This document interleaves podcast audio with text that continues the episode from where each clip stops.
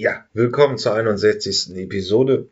Heute begrüßt dich Christiane Pommer von den Wandlungswelten in Jena. Das ist ein Projekt, wo man Gastfamilien mit psychischen Erkrankungen, Erkrankten matcht und zusammenbringt. Ab einem gewissen Schweregrad müssen psychische oder können psychische Erkrankungen, Erkrankte nicht mehr eigenständig leben, nicht mehr sich selber versorgen und brauchen eine gewisse Form von Betreuung. Im Regelfall landen sie dann in Wohnheimen oder Wohngruppen. Mm.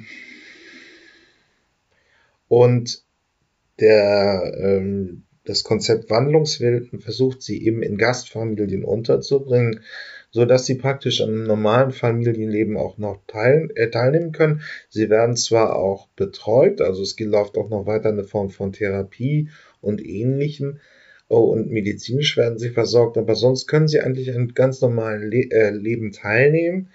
Wir sprachen so ein bisschen dieses Problem, diese Ansätze in Gastfamilien zu leben für psychische Erkrankungen gibt es nur in wenigen Projekten.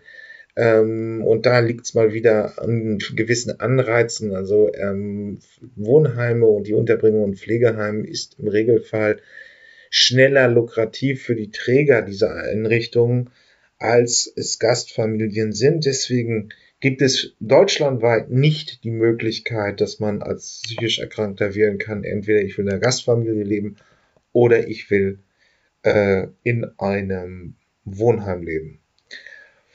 Äh, ist eine gepflegte Dreiviertelstunde geworden und in der Future Sounds äh, oder in Future Sounds gehen wir heute ein bisschen auf Hip-Hop ran. Bushido dominiert ja ziemlich alles mit seiner Doku und ich gibt ein paar Empfehlungen. Bis dann. Tschüss. Dann sage ich herzlich willkommen bei den Zukunftsmachern. Heute begrüße ich Christiane Pommer. Bitte stellen Sie sich einmal unseren geneigten Podcast-Hörern vor. Ähm, ja, hallo und mein Name ist Christina Pommer. Ähm, ich bin 40 Jahre alt und ich ähm, bin äh, Leiterin vom Projekt Betreutes Wohnen in Familien äh, von der Aktion Wandlungswelten Jena e.V. Und äh, ja, und ähm, was macht man in diesem Projekt so ganz genau? Also betreutes Wohnen in Familien ähm, sagt ja schon der Name, dass wir vermitteln Menschen mit psychischen sowie geistigen Beeinträchtigungen in Gastfamilien. Das heißt, die Bewohner werden von den Gastfamilien im Alltag begleitet und unterstützt und im besten Fall ähm, ja, integrieren sie sich ins Familienleben. Ähm, man kennt den Ansatz ja ein bisschen aus der Pflege, also aus Pflegefamilien, wo Kinder vom Jugendheim einfach in neue ähm, Pflegefamilien eben überwiesen werden. Ist das ziemlich ähnlich? Also kann man sich das ähnlich vorstellen? Genau, das ist ähnlich. Ähm, bei uns sind es halt keine Kinder und Jugendlichen. Bei uns sind ähm, äh, erwachsene Personen ab dem 18. Lebensjahr und ähm, den ältesten Gastbewohner, den wir in der Gastfamilie begleitet haben, der war 94. Oh. Also ja. Genau, und das Angebot richtet sich, richtet sich an erwachsene ähm, Personen und von daher ähm, ist es ähnlich äh, dem Pflegekinderwesen. Allerdings äh, haben die Gastfamilien bei uns halt nicht den erzieherischen äh, Auftrag, den es im, ähm, bei einer Pflegefamilie dann gibt. Mhm. Aber also ähm, äh, wenn man sich die Patienten anguckt oder die Menschen mit psychischen Einschränkungen, ähm, ist ja auch jetzt großes Thema in der Corona-Lage. Ähm, viele Störungen sollen oder sind tatsächlich auch angestiegen. Ähm, wer, wer kommt da an? Sind es schwerere mhm. Erkrankungen oder wie muss man sich das vorstellen? Warum können solche Leute nicht normal leben mehr oder nicht mehr eigenständig praktisch alleine sich versorgen? Ja, also das sind ähm, ganz unterschiedliche ähm, Beweggründe. Ähm, unsere Gastbewohner, ähm, also ich sage mal so, die haben äh, das komplette ähm, äh, Krankheitsbild der Psychiatrie. Also es gibt Menschen mit äh, Depressionen, wir haben äh, Menschen mit einer Angststörung, es gibt Menschen mit einer äh, Schizophrenie, wir haben äh, Menschen mit Suchterkrankungen, ähm, dann haben wir gerade in dem Bereich, wenn, wenn junge Leute zu uns kommen, ähm, die praktisch aus einem Kinder- oder Jugendheim kommen, äh, die auch nochmal eine Nachbeälterung brauchen bei einer Gastfamilie. Also das ist ähm, wirklich ganz, ganz unterschiedlich und alle Facetten ähm, der psych psychiatrischen Krankheitsbilder. Und oftmals ist es so, dass die ähm, Menschen aufgrund ähm, von Einsamkeit einfach sagen, sie können nicht mehr in ihrer äh, Wohnung leben, sie leiden unter Einsamkeit, sie kommen mit der Einsamkeit nicht zurecht wünschen sich, ähm, wünschen sich dann auch wieder in einer Gemeinschaft zu leben. Dann haben wir Menschen, die ähm, in, in Wohnheimen leben, die aber einfach in diesem Setting des Wohnheimes auch untergehen, die einfach eine individuellere Betreuungsform benötigen. Ähm, wir haben Menschen mit Suchterkrankungen, die ähm, aufgrund ihrer äh, Alkohol- oder Drogensucht, ähm, ich sag mal, im Alltag äh, nicht mehr zurechtkommen, also ihre Wohnung nicht mehr äh, gehandelt kriegen, die Arbeit vielleicht verloren haben, Schulden gemacht haben und die dann ähm, in, ähm, nachdem sie eine Entgiftung und eine Nachsorgeeinrichtung äh, durchlebt oder durchlaufen haben, äh, dann auch zu einer Gastfamilie ziehen, um dort auch nochmal übergangsweise zum Beispiel zu leben, äh, unterstützt zu werden, um dann vielleicht auch wieder eine eigene Wohnung beziehen zu können und wieder eigenständig leben zu können. Ähm, und wir haben eben auch Menschen, die, äh, wo klar ist, ähm, die können nie wieder eigenständig leben und die bleiben dann im besten Fall auch so lange, wie es möglich ist, bei einer Gastfamilie und finden dort eben den Platz in der Familie und fühlen sich dort wohl. Okay. Welche Familien kommen dann zu Ihnen, die dann an praktisch eine Gastfamilie werden wollen? Ja. Also das ist ähm, ganz unterschiedlich auch. Also wir, ähm, das ist eigentlich so ein bisschen die Krux an der Sache, betreutes Wohnen in Familien. Das sind praktisch ähm, äh, Familien, das sind Ehepaare, ähm, das sind oftmals ältere Ehepaare, wo die ähm, Kinder schon ausgezogen sind, die eben sagen, Mensch, wir haben ein äh, großes Haus, haben äh, die Räumlichkeiten, haben auch Zeit für die Betreuung. Das können ähm, alleinstehende Personen sein, das können Lebens- und Wohngemeinschaften sein. Ähm, das ist ganz unterschiedlich äh, und das ist für uns, also ich sag mal so, es melden sich bei uns immer mehr ähm, Klienten oder, oder potenzielle Gastbewohner, als dass wir dann auch Gastfamilien haben, weil die Suche nach Gastfamilien ähm, gestaltet sich äußerst schwierig. Ähm, es ist oftmals mit einem äh, Stigma verbunden, äh, psychisch erkrankt zu sein. Und da haben viele Familien eben auch ähm, nicht so den Zugang dazu. Deswegen machen wir halt äh, ganz viel Öffentlichkeitsarbeit, versuchen das ähm, so weit wie möglich in der Öffentlichkeit äh, präsent zu machen, um eben dann auch ähm, Gastfamilien zu finden. Und das sind äh, die Gastfamilien leben meistens im äh, ländlichen Raum oder im kleinstädtischen äh, Bereich, also weniger in der Stadt. Da hat halt oftmals äh, keiner mehr Wohnraum, als er selber auch braucht. Ähm, ja, die möchten sich sozial engagieren, äh, die Gastfamilien. Die wollen vielleicht auch eine sinnvolle Betätigung oder auch einen Zuverdienst.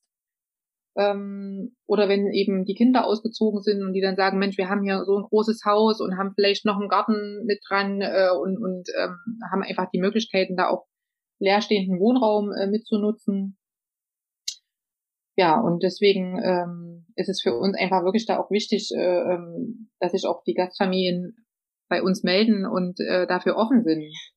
Ähm, es ist ja auch die Frage, ähm, also das sind, Sie setzen da jetzt auch keine ähm, Ausbildung voraus oder ist gut, ich meine, es ist eine schwierige Frage, wenn man es jetzt mit den Pflegefamilien vergleicht, man kriegt auch ein Kind, mhm. man hat vielleicht selber Kinder erzogen und ähnliches, das kennt man, aber andererseits sind Kinder ja auch ein ähm, Wagnis und ein großes Erlebnis. Mhm. Ähm, wie ist es bei psychischen Erkrankungen? Setzen Sie da irgendwie Kenntnisse in diesen Krankheitsbildern voraus oder mhm. machen, kommen da auch Menschen mit falschen Vorstellungen, dass es einfacher ist oder dass es schwerer ist oder ähnliches? Mhm.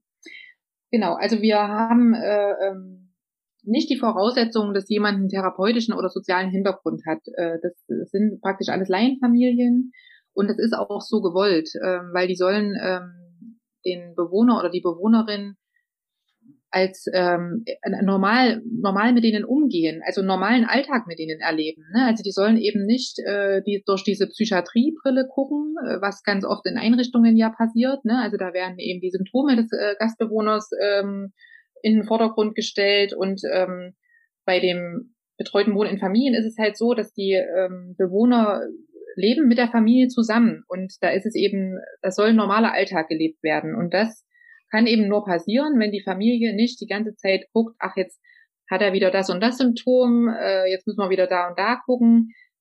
Ähm, ich sag mal so, wir arbeiten mit Familien schon viele Jahre zusammen. Also es gibt Familien, die uns schon seit 15, 16, 17 Jahren als Gastfamilie zur Verfügung stehen. Ähm, natürlich werden die Profis auf ihrem Gebiet oder kennen dann auch den Gastbewohner und wissen dann eben oder spüren auch, wenn es dem nicht gut geht. Ähm, aber es ist halt so, dass wir das nicht voraussetzen. Natürlich kriegen die, wenn wir, ähm, es gibt eine, eine umfangreiche Anbahnungsphase, bevor jemand in eine Gastfamilie zieht.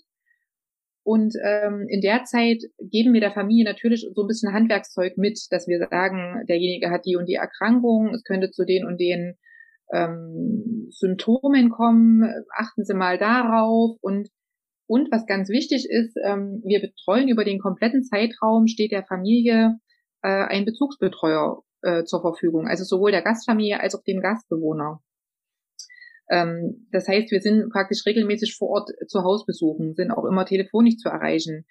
Ähm, also wenn es mal zu einer Krise kommt oder Konflikte oder wie auch immer, sind wir immer auch telefonisch zu erreichen, sind auch immer vor Ort und ähm, versuchen das dann auch ähm, Konflikte zu klären oder zu vermitteln. Ähm, das ist auch die Frage, die mich dann auch interessiert hat. Also es gibt dann so ein begleitendes Programm dazu. Also der Bezugsbetreuer, dann werden diese Menschen, also die, die psychisch Erkrankten wahrscheinlich auch noch medikamentös oder ärztlich oder therapeutisch weiterhin begleitet. Nur sie leben halt in einer Gastfamilie und haben so ganz normales Wochenende, eine ganz normale Arbeitswoche. Genau, genau. Also ich kann ja vielleicht einfach mal erzählen, wie das, wie das abläuft. Also wir haben wir lernen zum Beispiel einen Gastbewohner oder eine Gastbewohnerin kennen. Ähm, das ist ganz unterschiedlich, entweder im eigenen Wohnraum oder auch in der Klinik oder in, äh, in einem über das Sozialamt, die uns, äh, wo uns die Mitarbeiter anrufen und sagen, wir haben hier jemanden, da gucken wir gerade nach einer geeigneten Hilfeform. Ähm, dann, dann kommen wir sozusagen zu zweit. Also wir sind ein Team von sechs äh, äh Kolleginnen aktuell und fahren zu zweit zu so einem Kennenlernen und gucken einfach, was was hat derjenige für einen Unterstützungsbedarf, ähm, was hat derjenige für Interessen, für Hobbys, was kann er sich vorstellen, äh, wo die Reise mal hingeht? Und ähm, dann gucken wir gemeinsam im Team, ob wir eine geeignete Gastfamilie äh, haben. Und äh, wenn das so ist, dann machen wir einen, einen Kennenlerntermin mit der Gastfamilie und dem Gastbewohner aus, wo, der, wo wir den Gastbewohner zur Familie bringen. Und dann gibt's halt dort mal, ähm, ich sage jetzt mal ein loses Kaffee trinken, wo man sich mal ein bisschen beschnuppern kann, wo man äh, sich die Gegebenheiten bei der Gastfamilie anschauen kann und wo man einfach schon mal gucken kann, könnte das passen, bestimmt die Chemie. Und wenn das Kennenlernen gut läuft, gibt es ein Probewohnen über ein Wochenende, wo derjenige mal zwei, drei Tage dort wohnen kann oder mal übernachten kann. Und wenn das gut läuft, gibt es nochmal ein Probewohnen über 14 Tage und erst danach können sich alle Parteien entscheiden, ähm, dass es zu einem Umzug in die Familie kommt. Und dann gibt es einen Vertrag, mit allen Rechten und Pflichten für alle Parteien und ähm, ab dem Zeitpunkt beginnt dann das Betreuungsverhältnis, wo wir dann sozusagen ähm, äh, immer mit Rat und Tat zur Seite stehen. Also wir begleiten den Bewohner äh, zum Beispiel zu Ämtern und Behörden, zu Ärzten. Ganz oft ist es ja so, dass der Bewohner auch die Region wechselt, so dass wir ähm, äh, dann, dann vor Ort äh, die ganzen Strukturen für denjenigen äh, mit organisieren, also dass der eine Tagesstruktur hat. Das kann ja ganz unterschiedlich sein. Äh, ähm, entweder auf dem ersten Arbeitsmarkt haben wir teilweise Gastbewohner, die auf dem ersten Arbeitsmarkt arbeiten, dann äh, die in, ähm, in Behindertenwerkstätten arbeiten oder in Tagesstätten. Und ähm, das organisieren wir praktisch alles mit dem Gastbewohner gemeinsam. Ähm, ja, und sind dann eben für Gastbewohner und Gastfamilie als Ansprechpartner da und ähm, versuchen da das Zusammenleben ähm, mit zu gestalten äh, und, und ja, vermitteln da einfach auch, wenn es mal zu Schwierigkeiten kommt oder irgendwie zu Fragen, bei Problemen sind wir immer auch mit dann ähm, zur Stelle. Okay. Ähm, und wie zufrieden sind jetzt eigentlich so im Durchschnitt die Menschen, die bei Ihnen ankommen? Also wenn Menschen vorher, also wenn Patienten mit psychischen Erkrankungen vorher im Heim waren, oder in einer Wohngruppe, ähm, ist denn eher, ist es dann eher, dass sie sich besser entwickeln oder ähm, kann man auch sagen, ja, es wäre wahrscheinlich doch besser gewesen, wenn sie im größeren Rahmen einer Unterbringung versorgt worden wären? Mhm. Also aus unserer Erfahrung können wir sagen, dass es zum Großteil so ist, dass die ähm, Gastbewohner und Gastbewohnerinnen äh, sich in diesem Setting tatsächlich stabilisieren. Ähm, also ich kann einfach mal ein Beispiel nennen äh, von einem Gastbewohner, der ähm, aller paar Wochen in der Psychiatrie aufgeschlagen ist. Der ist praktisch immer wieder nach Hause entlassen worden. Dort ähm, ist er wieder in eine Depression gerutscht, ist wieder in der, in der Psychiatrie. Und das ist, ähm, der war praktisch immer wiederkehrend in psychiatrischer Behandlung. Und ähm, da haben, sind wir sozusagen ähm, ins Spiel gekommen. Der ist bei einer Familie eingezogen. Und der hat dann über viele Jahre lang äh, keinen äh, Aufenthalt im Krankenhaus mehr gehabt. Also der hat sich psychisch so stabilisiert, ähm, dass der keinen Klinikaufenthalt mehr hatte. Und tatsächlich ist es so, dass die, dass der Großteil oder ich würde fast sagen, alle äh, unserer Gastbewohner, die sich zu einem Umzug in eine Gastfamilie entscheiden, auch ähm, sich stabilisieren. Und ähm, also ich sag mal so, das ist ja auch dieses, ähm, die leben dann in einer Gemeinschaft, äh, mhm. die, die haben eine Geborgenheit, erleben die, die leben, erleben oftmals das erste Mal so eine Geborgenheit auch in der Familie ähm, dieser warmherzige Umgang in der Familie, das, das erleben oftmals oder manche das erste Mal und ähm, stabilisieren sich da einfach, ne? Okay. Bei, und wie läuft, wie, wie empfinden, also es glaube ich ja, ich, das habe ich ja auch schon mal gesagt, ich meine, im Prinzip ist es ja, wenn man das im Vergleich mit einer Pflegefamilie mit Kindern macht, mhm es ist ja auch ein Wagnis. Es, es ja. gelingt wahrscheinlich auch nicht immer, dass man so in den Medien hört und sieht, aber es gelingt eben manchmal auch. Wie ist es auf der Familienseite? Also ähm, wir empfinden, ähm, wenn man, ja, es ist natürlich sehr schwierig, so etwas in Durchschnitt zu packen, das stelle ich mir einfach auch schwer vor, aber wenn Menschen, sagen wir mal so über 50 mit dem Haus auf dem Land die Entscheidung treffen, doch mal sich um psychisch Erkrankten zu kümmern, hm. ähm, ähm, das ist ja auch schon ein Schritt. Und Sie hatten eben auch das Stigma da angesprochen, dass psychische Erkrankungen ähm, sind vielen unbekannt, vielen haben Ängste und so weiter und so fort. Wie, wie entwickelt sich das so grundsätzlich oder tendenziell? Also für die Gastfamilien ist es oftmals eine Bereicherung. Ähm, also ich sag mal so dieser typische Fall, also wir haben viele Gastfamilien, die arbeiten äh, noch ganz regulär, aber es gibt eben auch Gastfamilien, da sind äh, die Frauen zum Beispiel zu Hause. Und da ist es zum Beispiel als ähm, die profitieren davon, weil die dann auch wieder eine sinnvolle Betätigung auch zu Hause haben, ähm, jemanden zu unterstützen und ähm, also das, das können wir jetzt erstmal so wirklich als sehr positiv auch für die Gastfamilien sehen. Ähm, sinnvolle Betätigung, also ich sag mal, die, die Erfahrungen, die persönlichen Erfahrungen erweitern sich auch, also die haben dann auch wieder, es ist ganz oft dann auch so, wenn wir dann kommen äh, zu den Hausbesuchen, dass ähm, man tauscht sich ja nicht nur über, über den Gastbewohner aus oder über das Zusammenleben, sondern die haben dann auch wieder einen Ansprechpartner einfach mal in ganz banalen Dingen, sage ich jetzt mal. Ne? Also ähm, dann ist es auch so, dass ja oftmals das auch ähm, in der Gesellschaft oder im sozialen Leben dann auch hoch angerechnet wird, wenn die erzählen, wir haben hier jemanden aufgenommen und unterstützen den. Ähm, ja, und es ist vielleicht auch eine Aufwertung des sozialen Status. Ja, ist ja natürlich auch eine, im, im Prinzip ist es ja auch ein großes Thema. Also ähm, wir sind vor der überalterten Gesellschaft, immer mehr Menschen werden immer älter, sind aber dann auch immer noch sehr aktiv und können auch immer sehr immer aktiv werden. Und man sucht dann irgendwie im Alter oder fortgeschrittenen Alter ein paar Aufgaben, ist durchaus eine sinnvolle Idee. Also mhm. ja auch für diese Seite. Es wird ja früher oder später auch mal so sein, dass ähm, viele Ältere langsam über Einsamkeit klagen.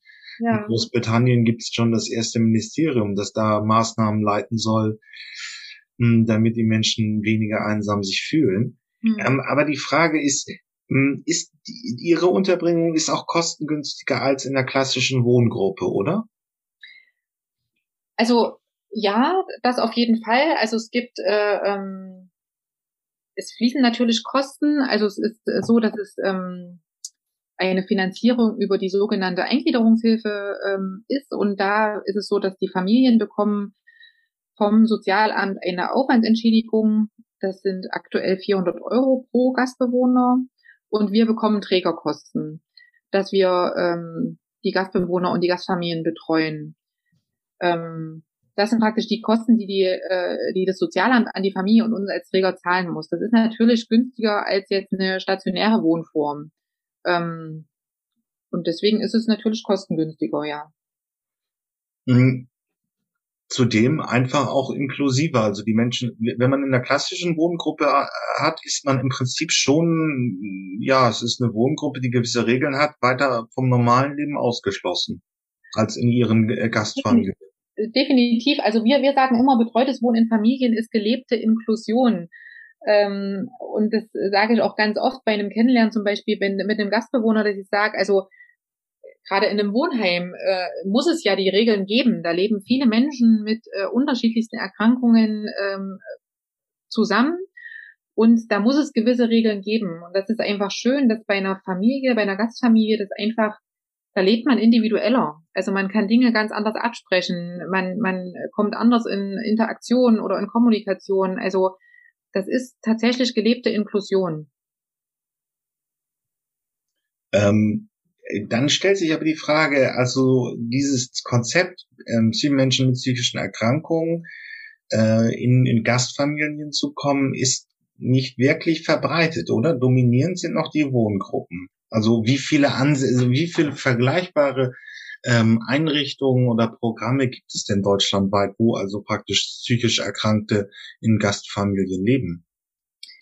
Ähm, also es ist so, dass es leider noch äh, viele weiße Flecken ähm, auf der Deutschlandkarte gibt. Ähm, allerdings ist es so, dass es äh, trotzdem viele Teams gibt, die das betreute Wohnen in Familien anbieten. Also speziell ähm, in den alten Bundesländern, äh, Bayern, Baden-Württemberg, Rheinland-Pfalz, äh, Nordrhein-Westfalen gibt es viele Teams, die das anbieten. Wir in Thüringen ähm, sind, also Aktion Wandlungswelten ähm, hat praktisch den Großraum von Thüringen, decken wir ab mit unseren Gastfamilien und dann gibt es noch zwei weitere Teams ähm, im Westen und im Süden von Thüringen. Aber ansonsten ist es halt äh, in den neuen Bundesländern, außer in Sachsen, da ist es auch noch relativ gut verbreitet, äh, ähm, und in Brandenburg gibt's noch äh, ein Team, gibt's, ich sag mal, wenig Träger, die sich das trauen. Ähm, das ist praktisch, man muss als Träger erstmal ähm, in eine sogenannte Vorleistung gehen. Also diese, das, die Anmahnung, was ich vorhin erzählt habe. Wir lernen Gastbewohner kennen, wir lernen Gastfamilien kennen, wir machen das Kennenlernen zwischen den beiden, wir machen das Probewohnen. Ähm, das kriegen wir nicht finanziert. Wir kriegen praktisch erst die Finanzierung, wenn es zu einem Betreuungs, äh, äh, zu einem Betreuungsverhältnis kommt. Und ähm, man kann sagen, man, wir lernen ähm, zehn Gastbewohner kennen und wenn wir Glück haben, kommt es bei einem zu einem Betreuungsverhältnis. Also so, so kann man das sagen. Und ähm, das ist natürlich ein hoher finanzieller äh, Aufwand für einen ähm, Leistungserbringer, also für einen Träger. Ähm, dann kommt dazu, man muss auch die Leistungsträger vor Ort, die das finanzieren, muss man von dem Konzept überzeugen. Und äh, leider ist das oftmals, ähm, stößt immer noch auf taube Ohren, dass das eben ein gutes Projekt sein kann. Weil immer noch so die Meinung vorherrscht, ähm, was können denn Laien besser als äh, professionelle Fachkräfte? Okay. Und das nächste ist, dass praktisch ähm, die Suche nach Gastfamilien äh, extrem herausfordernd ist. Also auch die Öffentlichkeitsarbeit, die wir leisten, leisten wir zu einem Großteil, äh, also ich sag mal ehrenamtlich im Sinne von, dass unser Träger das finanziert, unsere Arbeitsleistung finanziert, aber wir kriegen es nicht finanziert, refinanziert sozusagen. Ähm, also auch diese diese ähm, die Öffentlichkeitsarbeit, die wirklich sehr umfangreich sein kann, um neue Gastfamilien zu gewinnen. Ähm, ja, muss eben auch irgendwie finanziert werden. Und das schreckt eben auch Träger ab, ähm, dieses betreute Wohnen in Familien äh, anzugehen. Man braucht halt eine lange Vorlaufzeit. Also ehe es zu einem Betreuungsverhältnis kommt, kann es einfach auch mal ein halbes Jahr dauern. Und ähm, in dem halben Jahr muss man ja die äh, Mitarbeiter vorhalten, muss äh, Gehälter zahlen, muss äh, also das ist schon ist schon auch abschreckend für Träger tatsächlich. Moment, also eine Sache. Ähm, von allen Patienten, die also eine, so eine Form von Unterbringung bräuchten, wo es also entweder Wohngruppe oder Gastfamilie sein müsste, da in ganz Deutschland kann man sich das noch nicht aussuchen. Also äh, im Regelfall, dass ich sagen kann, äh, ist jetzt die Notwendigkeit da, ich möchte entweder A in Wohnheim oder B in eine Gastfamilie, das ist deutschlandweit auf jeden Fall nicht. Es gibt versprenkelte Maßnahmen, das hatten Sie ja schon Ja. gesagt. Ja. Aber deutschlandweit gibt es das noch nicht. Nein. Nein. Ich möchte uns nochmal erklären, wer sind diese Träger? Also wer, wer, was versteht man darunter? Genau, also das ist, äh, ähm, also es gibt einen Kostenträger, das ist dann das Sozialamt, Ja. äh, was praktisch die Hilfen finanziert. Also die finanzieren Hilfen für Wohnheime, für äh, Wohnstätten, für ambulant betreutes Wohnen, für Tagesstruktureinrichtungen. Das ist praktisch die Eingliederungshilfe. Das wird praktisch vom Sozialamt finanziert. Das ist der äh, Kostenträger und der Leistungserbringer sind dann äh, ist dann unser Träger, also unser ähm, man, man nennt das Träger, das ist praktisch Aktion Wandlungswelten Jena bei uns. Das kann ähm, der ASB sein, das kann die AWO sein, das kann die Lebenshilfe sein. Ähm, das sind praktisch die Träger, Leistungsträger. Also genau. Okay. Alles klar. Ähm, und was Sie jetzt als Problem beschrieben haben, ist im Prinzip, wenn ich A, in eine Wohngruppe, also bei einer Wohngruppeneinbringung, würde ich als Träger sofort Geld bekommen. Und bei Ihrem Ansatz würde ich am Anfang praktisch erstmal etwas investieren müssen in Ihre, in die Beratungsgespräche, in die passenden Gastfamilien und so weiter und so fort.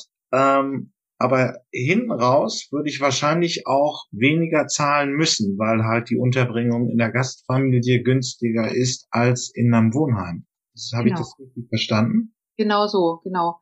Also es ist ja so, wenn jetzt äh, ein Bewohner in einem Wohnheim anfragt und der Platz ist frei, dann zieht er dorthin und hat ab dem Zeitpunkt einen Betreuungsvertrag. Genau. Und ab dem Zeitpunkt werden auch Leistungen gezahlt. Ähm, bei uns ist halt einfach dieser Vorlauf, den wir haben, wo keine Leistungen gezahlt werden. Und das Geschäft ist dann für die Träger schlechter. Kann man, also es ist, also man muss am Anfang diese Investition tätigen, aber Mhm. hinten und aber hinten raus würden wahrscheinlich auch, also wer, die Frage ist ja die, ähm, in der Wohngruppe sind die Kosten, in der Wohngruppe im Wohnheim sind die Kosten höher für diese äh, fürs Sozialamt als in ihrer Gastfamilie oder ist das falsch verstanden? Das, das äh, ist schon so. Es ist jetzt mittlerweile gibt's äh, aber auch ein neues Gesetz, wo praktisch Existenzleistung und Fachleistung getrennt sind. Ähm, ich, da habe ich, weiß ich jetzt nicht oder kenne ich jetzt nicht die Zahlen, wie jetzt äh, ein Wohnheim zum Beispiel abrechnet die Fachleistung. Ähm, ich gehe aber davon aus, dass es da trotz allem äh, ähm, kostenintensiver ist in Wohnstätten, Wohnheimen. Mhm. Ähm, aber was Sie sagten, dass Sie, dass Sie, dass es zum Beispiel ähm, nicht attraktiv genug ist für Träger, das äh, würde ich nicht bejahen, weil es ist einfach, ähm, es ist eine tolle oder eine, eine, eine super Möglichkeit für Menschen äh, mit äh, psychischen und geistigen Beeinträchtigungen einfach ins Leben wieder zurückzufinden oder in den Mhm. normalen Alltag wieder zurückzufinden. Also man braucht mutige, mutige ähm, Träger, die sagen, wir finden das Projekt toll, wir bleiben da dran, wir machen alles möglich, dass wir und und das trauen sich halt nicht viele. Ne? Also ähm, das wäre so mein Wunsch, dass, dass es da einfach mutige Träger gibt, die sagen, wir wir gehen da erstmal in Vorleistung und äh, es ist einfach ein tolles Projekt für äh, Gastbewohner. Ja, ähm, das ist, äh, ich persönlich glaube es auch, ähm, oder sehe es ähnlich, aber es ist ja ein bisschen diese ökonomische Frage, weil Mhm. das Problem ist halt bei einer Wohngruppeneinweisung, das geht schneller und man hat sofort ähm, Einnahmen und auch bei Ihrem Ansatz muss man erstmal etwas investieren. Müsste man dann, wenn Sie einen Wunsch an die Politik formulieren könnten, damit dieses Konzept wirklich flächendeckend sich in Deutschland durchsetzt, das heißt, die Träger müssten in irgendeiner Weise auch verpflichtet werden zu sagen, es muss auf jeden Fall gleichrangig sein, eine Gastfamilie neben einer äh, Unterbringung im Wohnheim zu haben. Also das, das wäre dann im Prinzip eine Aufgabe für den Gesetzgeber, da die Voraussetzungen zu schaffen. Genau, oder dass man auch sagt, man, man bekommt praktisch diese, diese Vorleistung, äh, die man erstmal aufbringen muss, ähm, dass man die finanziert kriegt in irgendeinem, äh, in irgendeinem Rahmen, dass, dass das eben nicht so ins Leere läuft. Das wäre ja. auch, äh, das wäre auch eine Idee. Aber ich glaube schon, also wir sind, ähm, wir sind, also ich kann jetzt nur für Thüringen sprechen. Ja. Ich weiß, dass bei uns in den äh, Sozialämtern, mit, wir arbeiten ja mit ganz vielen verschiedenen Sozialämtern zusammen, äh, wir haben da einen guten Stand. Also die kennen unsere, ähm, die kennen unsere Arbeit, die wissen einfach, dass das ein, eine gute Möglichkeit ist für Gastbewohner und ähm, da haben wir äh, eine gute Zusammenarbeit und und ähm, ne, es gibt aber eben auch äh, ähm, Sozialämter oder wie auch immer, die dann eben sagen, was was können denn Laien besser als professionelle Fachkräfte und die sich dafür gar nicht so öffnen. Mhm. Ja, es ist halt auch die Frage, wenn wir nochmal gerade den Nutzwert für die Gastfamilien uns angucken, also dass man eben auch was gegen Einsamkeit tut, sich im Prinzip auch nochmal die Möglichkeit hat, ähm, im Leben etwas zu gestalten und ähm, diese Beziehung aufzubauen. Das misst ja auch keiner richtig. Ähm, auf der anderen Seite, also die Frage, das sind ja dann im Prinzip, ähm, die, das sind Vorteile, aber die sind ja so nicht messbar. Mhm. Genau. Gut. Ja. ja, Frau Pommer, da bleibt mir nichts anderes übrig, als mich für das Gespräch zu bedanken. Ja, ich habe zu danken. Ich würde gerne noch äh, aufrufen, also wer sich dieser tollen Aufgabe stellen möchte und äh, Gastfamilie werden möchte, die dürfen sich gerne bei uns melden, ähm, einfach im Internet eingeben, betreutes Wohnen in Familien. Da gibt's auch eine Internetseite, wo ähm, deutschlandweit ähm, die Träger und Teams äh, aufgelistet sind, die das machen ja, in der Hoffnung, dass wir einfach das äh, voranbringen und, und da viele Menschen in Gastfamilien vermitteln können. Genau. Ähm, übrigens, diese Links werden wir auch, packe ich auch alle noch in die Shownotes dieser Episode. Das heißt, ja. äh, da muss man jetzt gar nicht hektisch googeln. Das kann man in Ruhe nachlesen. Und Frau Pommer stellt dann auch nochmal so ein bisschen, also die Webseite kommt drauf. Alles, was so man dazu wissen muss, ist dann in den Shownotes. Aber dann bleibt wirklich nur übrig, mich zu bedanken. Bis dann. Ja, vielen Dank auch. Ne? Jo. Ja, jetzt lief's ja im Dezember, Jan, November ähm, 2021 über alle Kanäle. Ich habe es auch bei Fest und Flauschig gehört. Die Meinung von Uli Schulz zur großen Amazon-Doku von äh, Bushido. Ich habe sie mir natürlich auch angeguckt. Ich fand es auch nicht weltbewegend. Ähm, mich hat dieses, also diese Form von Web nie wirklich angesprochen. Ähm, es ist halt irgendwie auch nur pausenloses männliches Selbstbehauptungsgequatsche, was da produziert worden ist. Gut, Bushido, man kennt es an jeder Ecke die Clans, der Rücken, der Nacken, der Support von Weapern durch die organisierte Kriminalität. Diese spielen mit so gesellschaftlichen Attributen. Auf der anderen Seite haben sie halt auch so dieses migrantische Milieu stark auf die Landkarte gepackt. Das kann man anders nicht sagen, aber mich hat es nie wirklich äh, gereizt. Das ist aber klar, ist natürlich ist auch eine absolut dominierende Jugendkultur. Ich meine, die 187 Straßenbahn ist noch eine der wenigen, die wirklich 7000, 8000er Mann halt voll macht. Sonst gibt es wirklich andere Genres, bei die Jugendlichen halt nicht so populär in der Gegenwart. Aber in so einer großen Strömung gibt es natürlich auch immer irgendetwas, was, was spannend ist. Und ich möchte mal drei Sachen herausgreifen. Einmal den Altmeister Haftbefehl. Ähm, heute auch mit einem Song von seinem neuen Album wieder am Blog mit Sufjan. Äh, wieder mal seine legendären Beats-Produzenten äh, Basain.